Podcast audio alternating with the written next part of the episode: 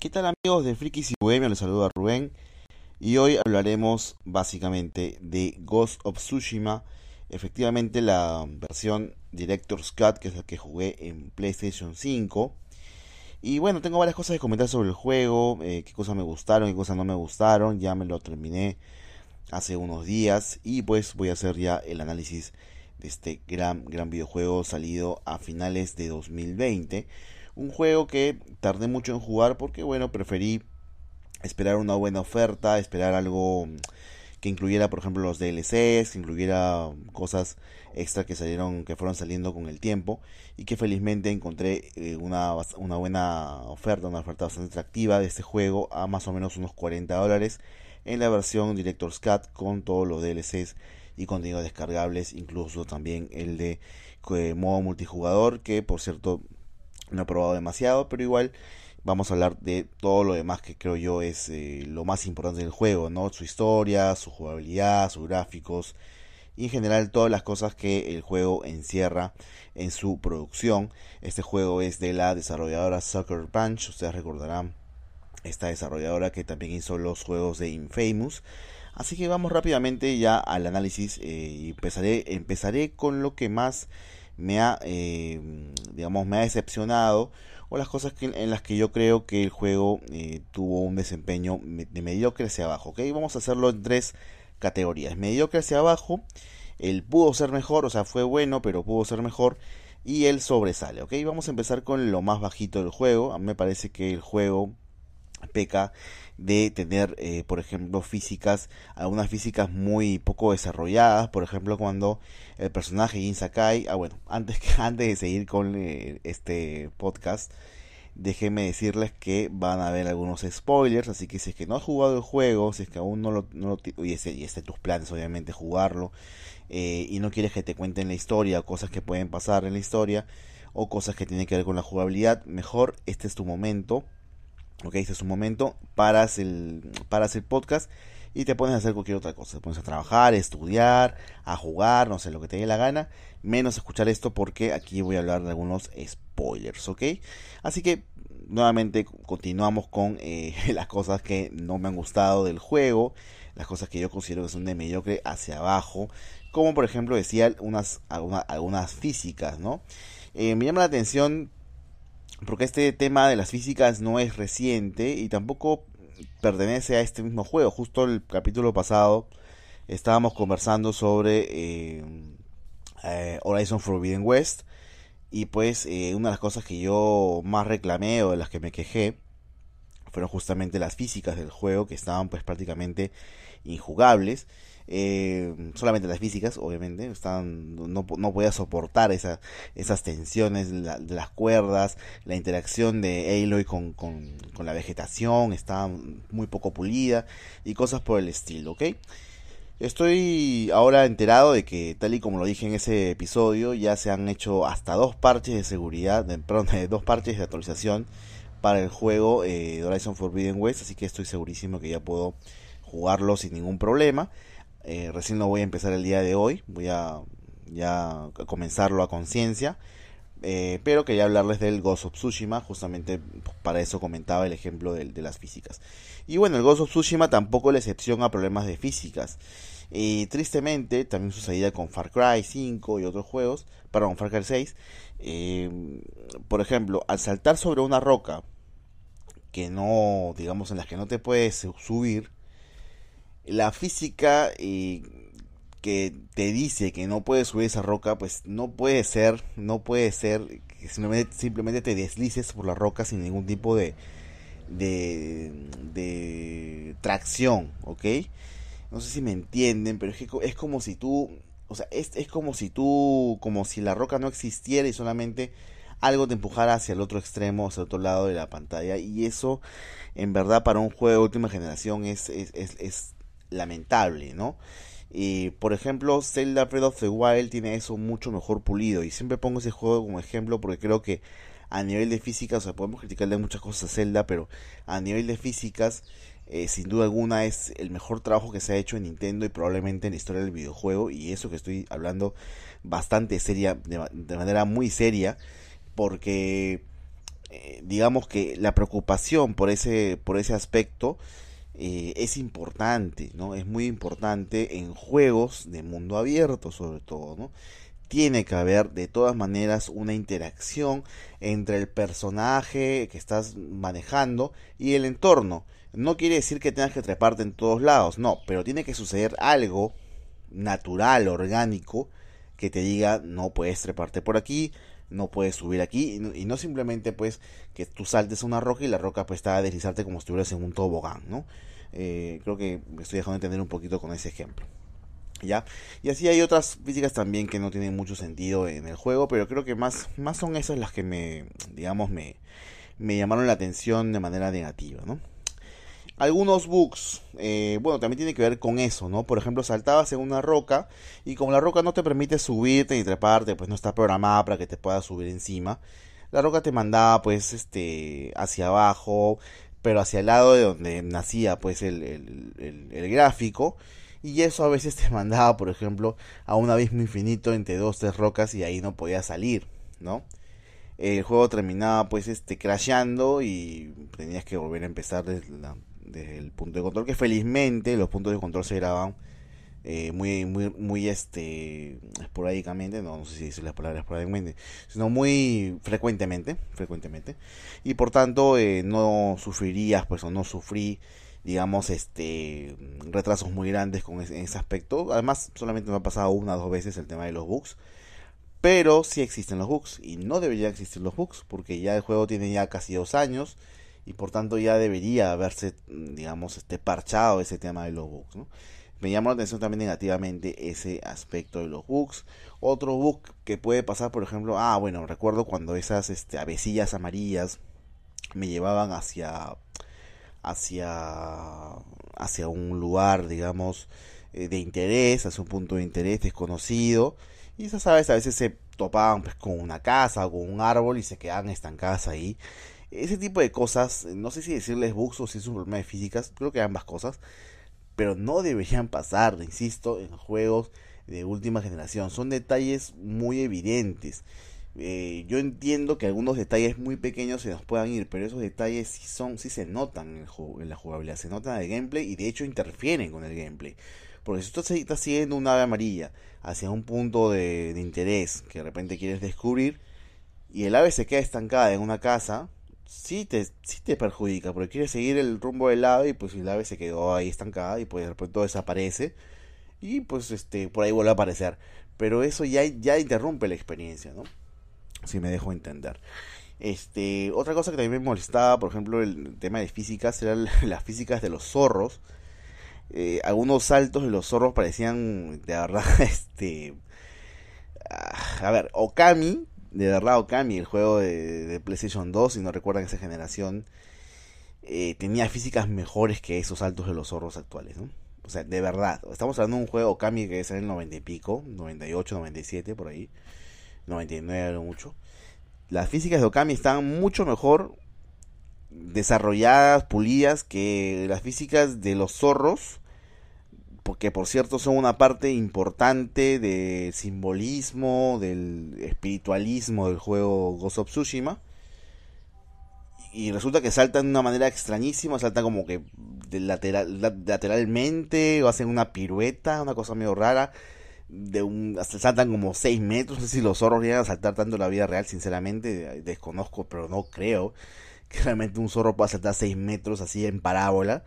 No, no sé, no, no creo. Eh, y esas cosas de verdad este son de verdad son negativas no eh, quitan realismo al juego eh, le dan una sensación de que, que hay cosas que no se han hecho digamos con, con la atención o el tiempo debido no y estamos hablando como, como les digo de un juego de 2020 no así que debería debería de verdad tener ya eso solucionado. Pero bueno ahí están esas esas cosas, ¿no? Otra cosa que no me gustó, que me pareció mal, es no poder bucear, solamente usar el agua para poder ocultarte de enemigos y nada más. Eso es básicamente, solamente apretas un botón, te escondes y listo, nadie te encuentra y después obviamente tienes un, una, una barra de resistencia Y ya, eso es todo para lo que sirve el agua. El nado como tal, pues es, no es tan, digamos, realista, pero tampoco que esté mal. Pero no poder bucear sí me parece algo impropio de un juego de esta naturaleza, donde además el sigilo juega un papel importante y donde además pues este, estamos hablando de un samurái que puede hacer movimientos acrobáticos eh, bastante, digamos, eh, exigentes. No sé si acrobáticos es la palabra, pero al menos movimientos físicos exigentes. Es un super dotado físicamente para algunos saltos, para ataques y técnicas y muchas cosas. Y yo pues creo que bucear no sería algo tan difícil para una persona con tantas capacidades físicas y psicomotrices, ¿no? Me parece que pudo haber sido, o sea, no se hizo el buceo porque sinceramente no se quiso hacer más cosas, más, incluir más elementos, no sé, cosas debajo del agua como, no sé, Assassin's Creed, por ejemplo, ¿no? No se quiso hacer eso, no, el juego no quiso hacerse problemas creando un submundo bajo el agua submarino para que la gente pueda explorar ahí. Se entiende, se entiende, se entiende, pero este, al menos pudimos haber buceado un poco, ¿no? Como para como para, no sé, divertirnos un poco, no sé, ver peces, no sé, cosas por ahí algo se pudo hacer muchachos porque además eh, el juego también está en una isla. Tsushima es una isla. Entonces eh, se pudo haber aprovechado mucho mejor todo lo que rodea la isla. Eh, en fin, toda la, toda digamos, todo lo acuático de la isla. Pero bueno, lamentablemente se perdió esa oportunidad. el sistema de caza muy, muy malo, muy mediocre solamente puedes cazar osos y jabalíes, nada más. Porque como te aparecen por ahí los, eh, los, los, venados, eh, te dicen que los venados son una especie sagrada dentro de Tsushima y que mejor no los cases. Además que si los matas no te dan nada. Sí, efectivamente maté venados. No te dan nada, no te dan ninguna piel, no te dan nada. Este, los perros mongoles te dan piel de depredador también, pero no es que los cases como tal, sino que tienes que matarlos porque son enemigos. Y, aparecen pues en los cuarteles, en los en, los este, en las bases ¿no? militares de los mongoles. Y las aves, las aves tampoco te dan nada, cazas un ave y no pasa nada.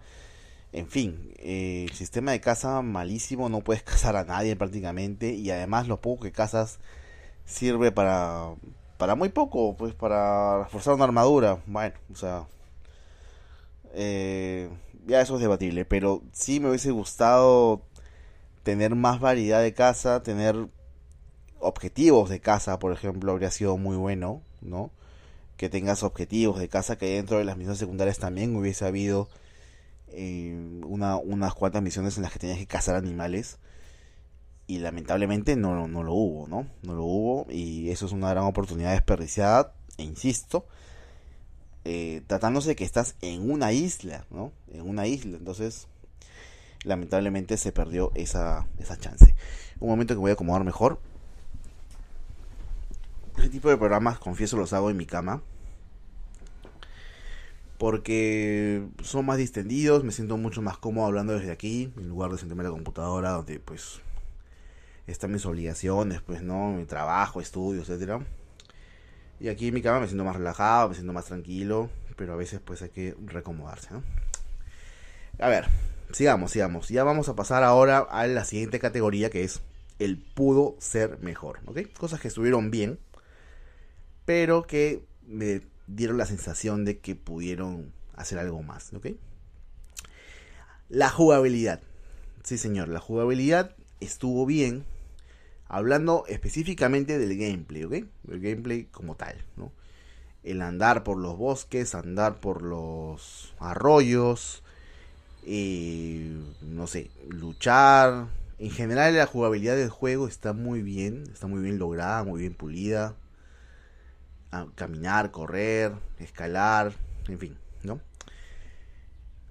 Pero me dio la sensación de que pudo ser mucho mejor, sobre todo a nivel de parkour. El nivel el parkour del juego es un poquito tosco, ¿ya? Es un poquito tosco, no es tampoco una cosa tan horrible, pero no es horrible, de hecho es, una, es un buen parkour, pero es tosco, es tosco. Sobre todo es tosco cuando tienes que escalar, escalar o pasar de un, de un sitio a otro saltando, usando por ejemplo el gancho. Creo que para tratarse de un, de un samurái sigiloso, eh, no era no era precisamente lo más lo más este estilizado que, que podía haber no ahora yo entiendo que el samurái no es el ninja no el ninja sí es muchísimo más discreto muchísimo más este muchísimo más, pulido en cuanto a habilidades. El samurái no tanto. De hecho los samuráis cargan armaduras enormes. No era el caso de este samurái que era un samurái sigiloso. Pero algo se pudo hacer no que digamos, pudiera incrementar la experiencia, ¿no? La experiencia de sigilo y la experiencia, e, esa sensación de agilidad, me parece que no llegaron a, plasmarla de todo en, en ¿no? El personaje principal del juego. Y me parece que pudo ser mejor, ¿no? Eh, a todo nivel, ¿no? El parkour, la exploración, eh, el andar por las por andar incluso andar a caballo es, es, es, es, bastante agradable. Pero también me parece que algo algo más se pudo hacer no para que parezca un poco más más realista a lo mejor. Y no sé me, me parece que, que, faltó un poco pulir ahí esa, esa parte. Obviamente estamos hablando a nivel gráfico y físicas no para que se entienda un poco mejor el, el punto ya, a ver, sistema de combate. Estuvo muy bien también el sistema de combate. Me gustó bastante. Eh, un amigo me dice que es como los Souls. Yo no, he jugado mucho los Souls. De hecho, a mí me, los juegos con dificultad muy alta me estresan. Así que no juego mucho los Souls. Eh, pero dice que es algo parecido. Yo no, no, no lo sé. No ha parecido, de hecho, una dificultad bastante, digamos, aceptable. Una dificultad que por momentos, este... Eh, ya hablando de, del tema de dificultad en el juego que está relacionada así con el sistema de combate, sí me pareció una dificultad que creo yo eh, por momentos ha sido alta, por momentos no tan alta como debe ser un juego, debe ser una experiencia equilibrada, eh, que no te frustre tanto. A mí me costó vencer a unos enemigos, pero no me costó al punto de casi romper la play, sino que me, me, costó para, para aprenderlo, ¿no? Y lo fui aprendiendo poco a poco. Eh, y estuvo bien el de combate, pero yo creo que alguno, alguna que otra algún que otro movimiento pudo haber sido mejor. De hecho, no sé si no sé si realmente debieron digamos eh, dividir las habilidades por armaduras. O sea, por ejemplo, si querías contraatacar mortalmente tienes que poner una armadura, si querías, no sé, hacer otra, esquivar tienes que ponerte otra. Eh, no, no sé si fue la mejor decisión, pero en todo caso, fuera de ese tema, sí creo que fue un sistema de combate que, que cumple y que, y que sobre todo los combates cuerpo a cuerpo con un enemigo poderoso, cobra una relevancia, o sea, el sistema de combate cobra una relevancia mucho más, mucho mayor y, y, y te, y te da quizá menos opciones de, combate. O sea, quitan, por ejemplo, las, las armas, este, las armas voladoras, ¿no? Eh, las cuchillas, eh, la, el arco, las flechas, lo quitan, pero ese dramatismo te lo ponen en el en, en, en, en la espada y, y ahí es donde el sistema de combate se hace aún más más vibrante, ¿no? Y eso sí me parece que estuvo bastante bien. Eh, enemigos finales, justamente ya hablando de enemigos finales, creo que los enemigos finales del juego eh, sí me dejaron un poquito que desear. Estuvieron acorde con la historia y todo, pero eh, esperé por ahí algunos más épicos. Creo que el, mejor enemigo que, que tuve en todo, o que, que tiene Insakai en toda la, la, la historia no fue el final, no fue el, líder mongol, me parece que no, no terminó siendo él, sino por ahí otros enemigos tuvieron mayor relevancia o mayor epicidad en los combates. Así que creo que los enemigos finales estuvieron Esta parte casi la pongo en medio que para abajo, sinceramente. Pero se salva, se salva por un detalle que después voy a mencionar, que también te tiene que ver ¿no? con, con los enemigos finales. Eh, pero creo que, que, pudieron hacer algo más ahí, ¿no? Pudieron hacer algo más ahí, poner enemigos más épicos eh, que, que, los que hemos tenido, ¿no? Sigamos, sigamos, sigamos. Siguen las misiones secundarias. Bueno, ese es un problema creo que de todos los videojuegos de, de mundo abierto. Las misiones secundarias son casi, casi de relleno, se puede decir. Aquí en este juego no es la excepción. Aunque sí hay misiones secundarias que me gustaron mucho, sobre todo las que tenían que ver con con los personajes secundarios, ¿no? Con eh, Ichikawa, por ejemplo, con, con Masako, con Yuna, con Taka, y en general todos los que participaron, Norio, los que participaron con, con Jin en, en la pelea por defender eh, Tsushima de la invasión mongola, ¿no? Yo no sé si esas misiones son, eran principales, o sea, no sé si como yo soy un maniático de las misiones secundarias, a mí me gusta completar todas las secundarias antes, antes de irme a la, a la misión principal, sinceramente. este no sé si se podía avanzar sin hacerlas, sin hacer esas misiones, porque en verdad perdería mucho sentido que, por ejemplo, te ayude Norio en la batalla final, si es que tú no lo has ayudado a recuperar, ¿no? Su, su lugar en, digamos, en, en la congregación que tiene de monjes, ¿no? Posición de ejemplo, ¿no? Perdía sentido si perdía sentido tener la ayuda de uno de ellos si es que tú no los ayudaste antes, ¿no? y, justamente de eso se tratan las misiones, las misiones secundarias del juego, ¿no? Las, que tienen que ver con ellos. Así que no sé si no sé si se puede avanzar sin eso. Y si se puede avanzar sin eso sería un desperdicio absoluto. Pero me gustaron mucho las misiones secundarias. Eh, más allá de que había otras, o sea, digamos, aparte de esas misiones secundarias de los personajes secundarios, había otras más, digamos, misiones random, se puede decir, con gente que, que te pedía algo en la calle o que te encontrabas con alguien en una aldea y te decía, oye, ¿sabes qué? Necesito que me ayudes a matar a unos bandidos o algo por el estilo. Eso sí que era repetitivo, era aburrido, relleno y todo. Así que creo que, por ejemplo, esas misiones pudieron ser un poco más variadas siempre era simplemente perseguir a un grupo de mongoles, un grupo de bandidos y matarlos. Eso era básicamente lo que había que hacer. Pero no es, justificar, sin embargo, todos los juegos de mundo abierto eh, padecen de ese mal, ¿no? Padecen de ese mal de las misiones secundarias que son repetitivas y de relleno. Así que... Y también igual también los, los coleccionables, ¿no? Y todo eso.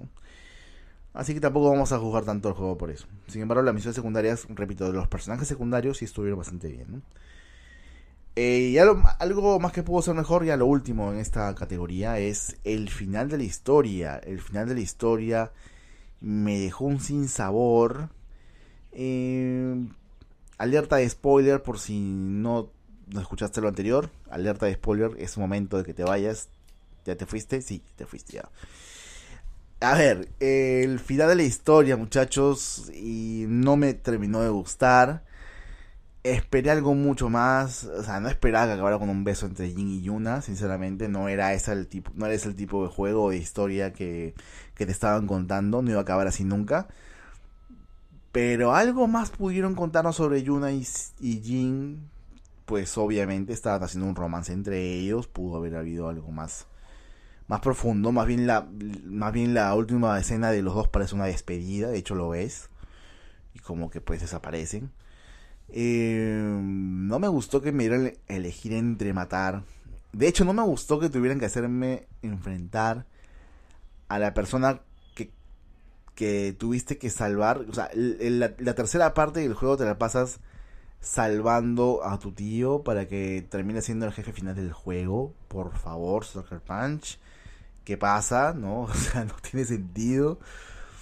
Sí, ya sé que los códigos de los samuráis son muy fuertes y todo, pero creo que ahí exageraron un poco. Creo que creo que el tío el, el, tío te pudo dejar escapar y decir, bueno, vete, pero parece que para el tío más importante era la palabra del shogun que salvar al, sobrino que a su vez lo salvó a él hace poco, solamente porque no sigue los reglamentos samuráis. Y sin embargo, el sobrino derrotó a los mongoles. O sea, no tiene sentido, muchachos. Yo sé que, insisto, alguien me va a salir a decir, no, pero que decían los samuráis, los códigos samuráis eran irrompibles, nadie estaba por encima de eso. Sí, pero el juego también te da, digamos, una...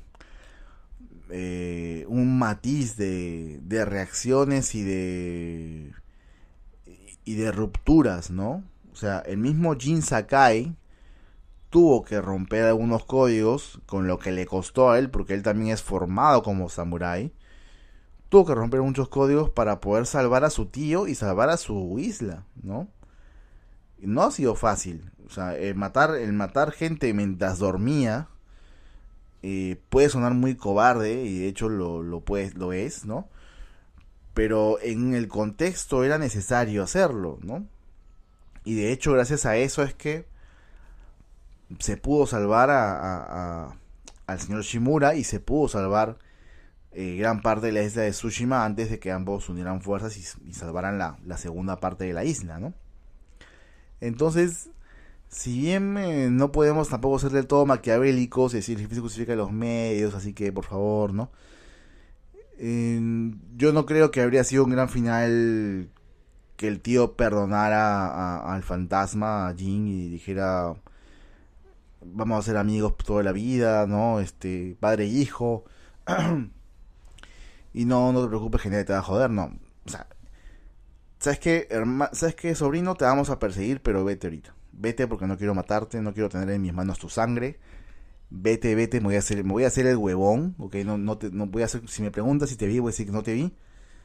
Eh, pero te vamos a perseguir, así que, así que, este, prepárate o vete de la isla, ¿no? Eso debió pasar.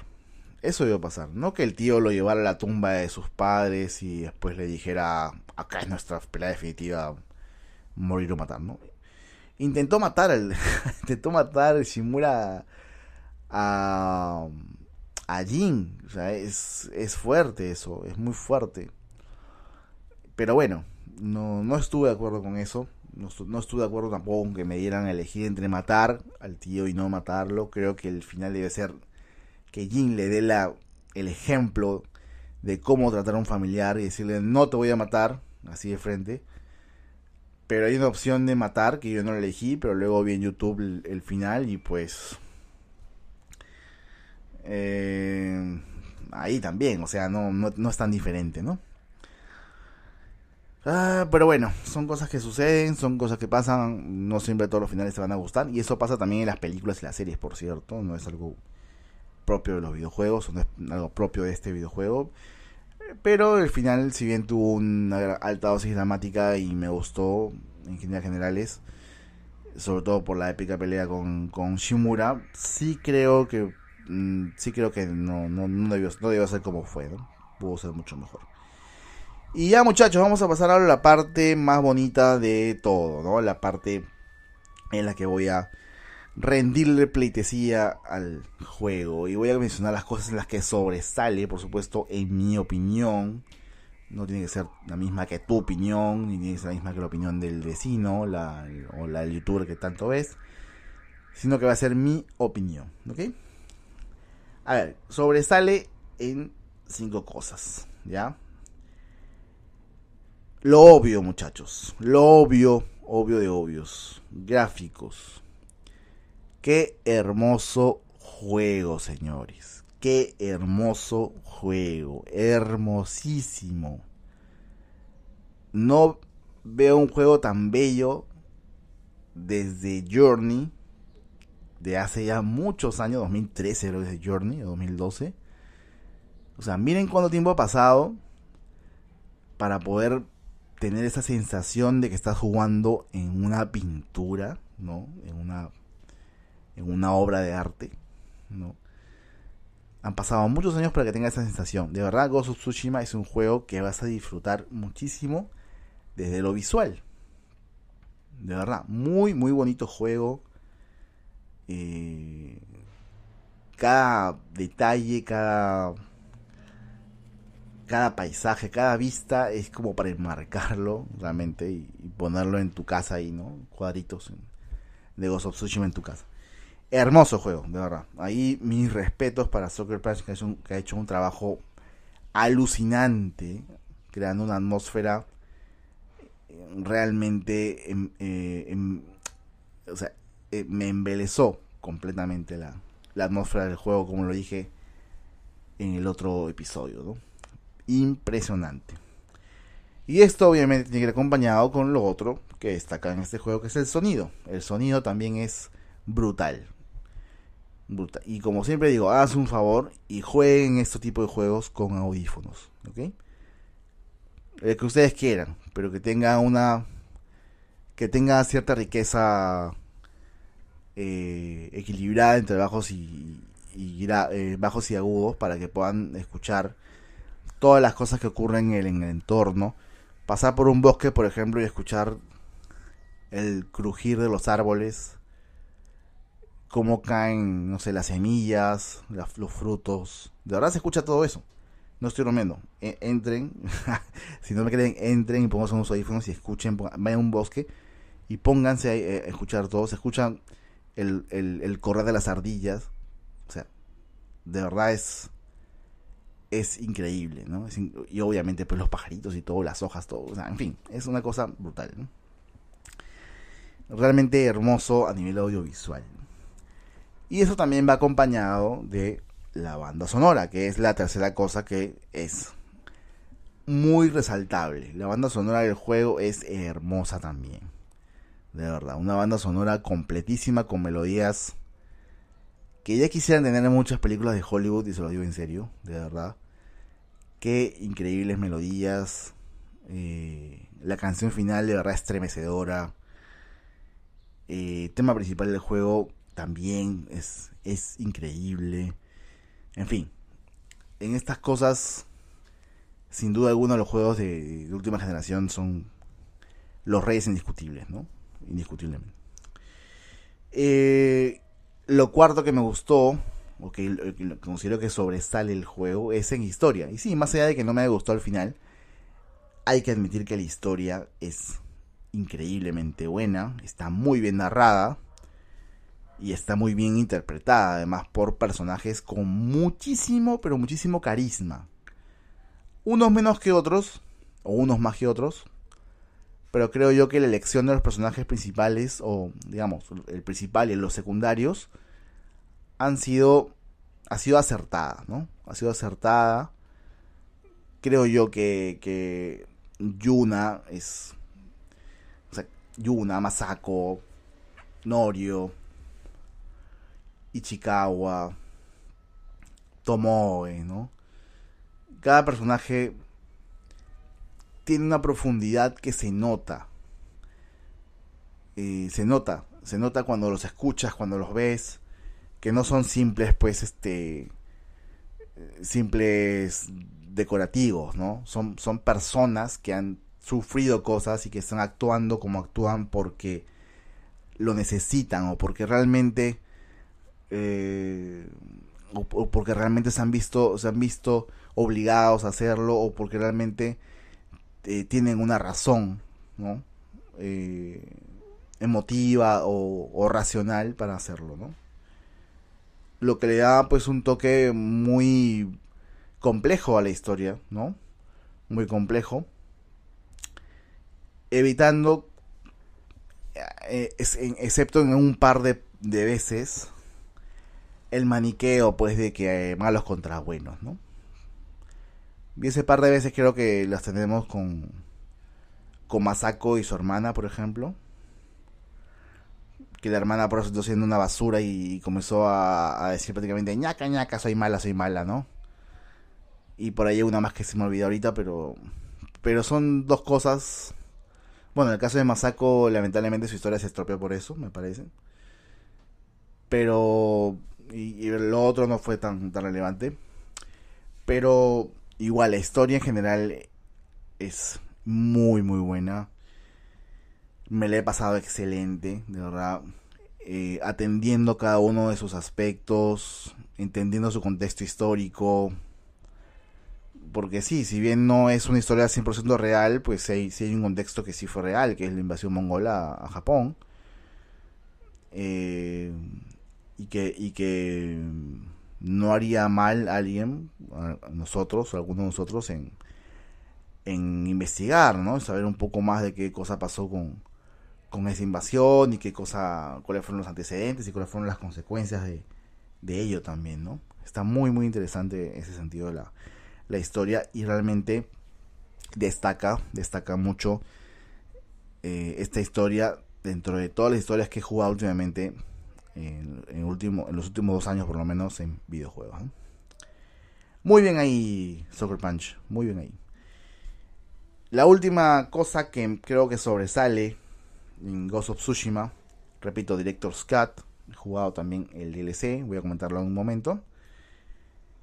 El tema cinematográfico del juego. El juego tiene una digamos, no me refiero al modo cinematográfico que, que, te ponen al principio, bueno, ese, es en el Director's Cut, que te ponen un modo, no recuerdo el nombre, sinceramente, es un nombre japonés que te dicen que, va a estar en blanco y negro tipo película samurai, pero no me refiero a eso, me refiero a la concepción como tal del, del, juego, es muy cinematográfico, ¿no? Cada cosa que pasa te lleva pues a eso, ¿no? a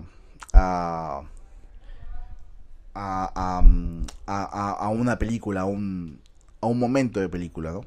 Entonces, sí, yo creo que ese sentido, el juego, eh, por ejemplo, en cuanto a dirección de cámaras, en cuanto a, a fotografía, a planos, es muy, muy, muy destacable, ¿no? Muy destacable, de verdad, es, es una, eh, eh, de verdad, se goza muchísimo también en ese sentido. La gente que ama el cine va a amar también este juego porque es prácticamente una película cuando se trata de esas escenas bien logradas, ¿no? Muy bien, muy bien ahí también el juego. Ya muchachos, vamos acabando este episodio comentando sobre el DLC que jugué, que es el de... Ah, pues no recuerdo el nombre, pero... Ahora vamos a buscarlo para no para no patinar, como siempre digo, es bueno informarse. A ver un momento.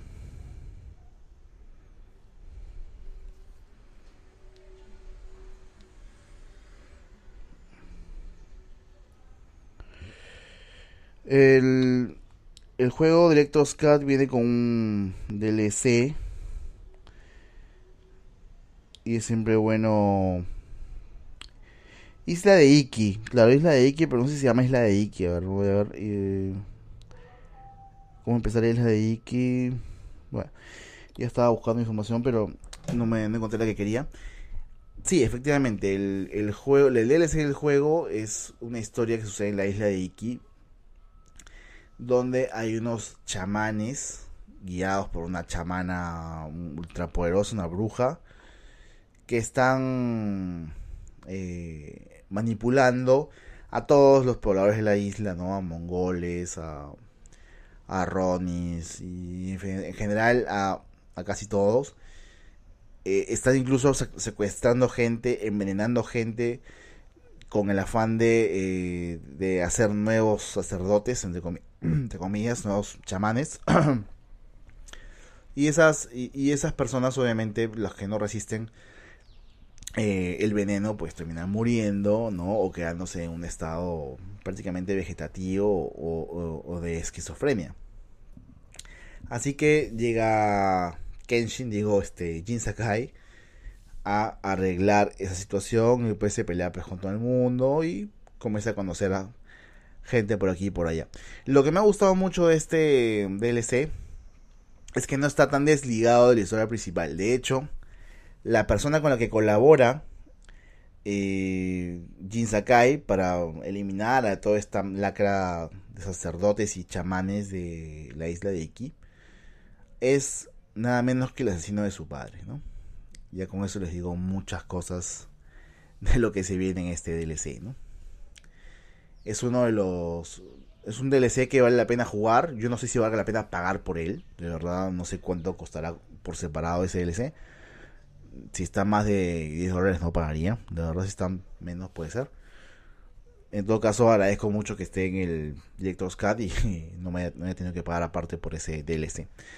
Pero sí está bastante bien. Creo yo que vale la pena jugarlo. Y además tiene eh, cuatro.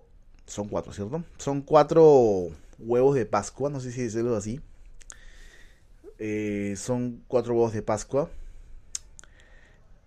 Eh, ah, no. Tiene. A ver, para empezar, tiene algo que me gusta. Que es que le da una habilidad a tu caballo. Una habilidad que no, no tenía antes. Que es la de atropellar a los, a los enemigos. Y esa habilidad la puedes usar tanto en la isla de Iki como en la isla de Tsushima sin ningún problema. Ignoro si sin, sin el DLC habría una forma de conseguirla también, no lo sé. Pero con el DLC la consigues, es la misma historia del DLC. Y además, si te pasas todo el juego, y como les venía diciendo, hay, cuatro huevos de Pascua, cuatro homenajes de Ghost of Tsushima a cuatro juegos. Son cuatro, ¿verdad?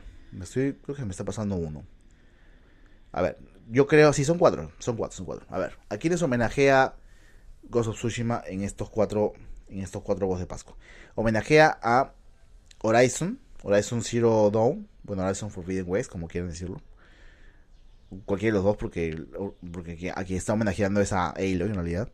Porque eh, hay una forma de conseguir la armadura de Aloy homenajea a Shadow of the Colossus, que por cierto es un juego, este juego Ghost of tuvo partes en las que me acordó muchísimo Shadow of the, Colossus, sobre todo en esos, eh, en, ese, en esos planos de cámara tan cercanos al, protagonista mientras cabalgas a caballo por lugares desérticos o lugares este inhabitados, solitarios, con solo el sonido del viento en, tus orejas. Me recordó mucho a, Shadow of the Colossus y así que me pareció también un buen detalle que incluyeran ese huevo de Pascua con la armadura de, Coloso, de Shadow of the Colossus también en, ese, en el juego. Eh, homenajean a Bloodburn, ese juego de, de From Software que también es exclusivo para PlayStation. Bueno, los cuatro juegos son exclusivos para PlayStation, de hecho. Ahora que lo pongo, me pongo a pensar. Eh, también homenajean a Bloodborne con la armadura de Tanam, si mal no recuerdo. No he jugado a Bloodborne hasta ahora, lo siento. Y homenajea nada menos que a God of War. ¿God of War o God of War? God of War, ¿crees, no? God of War con la armadura del espartano. En los cuatro casos, al momento de ganar las armaduras, suena la musiquita de los juegos, lo cual es seris, te a los pelos, es muy bonito. Y así consigues las armaduras que tienen, que no solo, no solo son decorativas, sino que también tienen habilidades especiales, ¿ya? Eh, o digamos se potencian un poquito algunas cosas. Así que esa parte me gustó muchísimo, me gustó. La historia también estuvo bien, tampoco fue una, gran historia. Eh, liberar la isla no me costó más de 3 o 4 horas. La isla de quiero decir, porque la isla de Tsushima es enorme. y en general, bien. Creo que es un DLC que vale la pena tener. Y creo que eso, el modo multijugador no soy mucho de ello, así que no lo he jugado mucho, lo jugué un rato. Luego me aburrí, sinceramente, porque me estaba haciendo un tutorial de cosas que yo ya sabía. Y quiero cerrar el, episodio comentando sobre el momento más épico del juego, que siempre es algo bueno de, de resaltar. El momento más épico del juego, sin duda, fue la liberación de la isla de, la aldea de Yuna. No recuerdo el nombre exactamente ahora, lo siento. Pero en, ese, en esa liberación es cuando la leyenda del fantasma se hace más fuerte, ¿no? Por cómo lucha, cómo lucha Sakai en ese, en ese, en ese episodio del, del juego y por la habilidad que obtiene, que es la habilidad de la postura del fantasma, ¿no? realmente implacable. Me pareció, o sea, cuando pasó esa, esa misión, realmente me sentí dentro de la acción. Fue el único momento en que me sentí dentro de la acción, dentro de la película, me sentí que estaba yo ahí. Y eso pues solamente te lo puedo hacer pasar a un juego que esté bien hecho a nivel audiovisual, a nivel, a nivel de historia, argumentación, a nivel de desarrollo de personajes, sin duda un golazo, un golazo esa escena. La verdad, por esa escena más vale la pena pagar la entrada, les digo. Realmente muy, muy bien. Eh, bueno, gente, eso sería todo por ahora. De verdad, sería todo por ahora. Eh, me están llamando por teléfono, así que ahí contestaré. Y de verdad, jueguense el Ghost of. Si están en Play 4, he visto que el Play 4 también, o sea, se ve muy bien el juego en Play 4. Ya. Jueguense el Ghost, el Ghost of Tsushima de Play 4, jueguense en, en, Play 5, jueguense donde puedan, pero jueguense porque es un muy muy buen juego. Las cosas malas que tienen en verdad no son tan determinantes. Y las cosas buenas que tiene son brutales. Así que se los recomiendo completamente. Ahora jugaré el Horizon Forbidden West con calma, así como he jugado este juego, que me he tirado dos meses jugándolo. Haré lo mismo con Horizon Forbidden West para darles un análisis mucho más detallado, tal y como lo he hecho el día de hoy. Les mando un abrazo, gracias por estar hasta el final y nos vemos en un próximo episodio. Adiós.